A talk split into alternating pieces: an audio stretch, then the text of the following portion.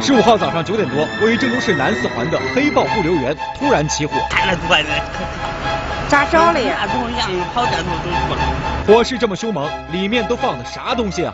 都是啥？杂货啥都都食品啊，这这虽然火很快被扑灭，但是烧毁的物品难以计数。损失接近一一千万吧。那么起火的原因又是啥呢？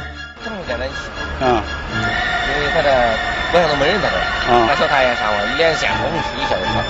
据了解，该物流园是几个私人承包的货物中转站，由于货物积压较多，个人防火意识较差，所以此次火灾损失惨重。